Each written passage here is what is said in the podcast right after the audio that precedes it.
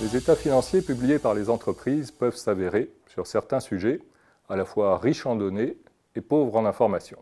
Ce paradoxe est tout particulièrement prononcé s'agissant des éléments immatériels, reconnus comme une source majeure de création de valeur, mais mal restitués par la comptabilité. Il faut donc trouver de nouveaux canaux de communication, l'information discrétionnaire. Les dirigeants ont recours à ces discours échappant à la normalisation pour rendre compte de ce capital intellectuel, avec l'objectif d'améliorer la pertinence de l'information fournie et donc la valorisation de l'entreprise. Un des canaux essentiels reste la lettre du dirigeant, exercice obligé figurant en tête du rapport annuel. Pour étudier ces lettres, nous avons utilisé un logiciel d'analyse lexicographique sur un échantillon de 241 d'entre elles, publié à la clôture de l'exercice 2016. De quoi parle-t-elle au-delà des propos attendus sur la stratégie, la gouvernance ou la performance financière? Tout d'abord, de capital humain, c'est-à-dire des individus composant le groupe, de leur état d'esprit et de leur culture d'entreprise. Cette préoccupation est très présente dans les entreprises où ces enjeux sont centraux,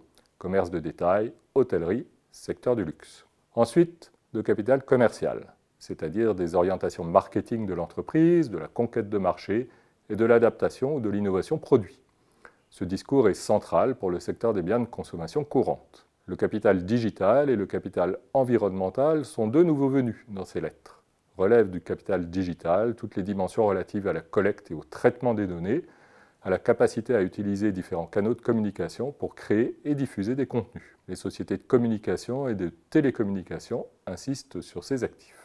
Le capital environnemental regroupe quant à lui un ensemble de préoccupations relatives à l'utilisation raisonnée d'une énergie propre, au lancement de produits respectueux de l'environnement, mais aborde également la question des risques environnementaux et des mesures prises pour les contenir. Cette analyse a permis de mettre en évidence l'apparition des questions environnementales et digitales dans la communication discrétionnaire, à côté des dimensions plus traditionnelles que sont le capital humain et commercial.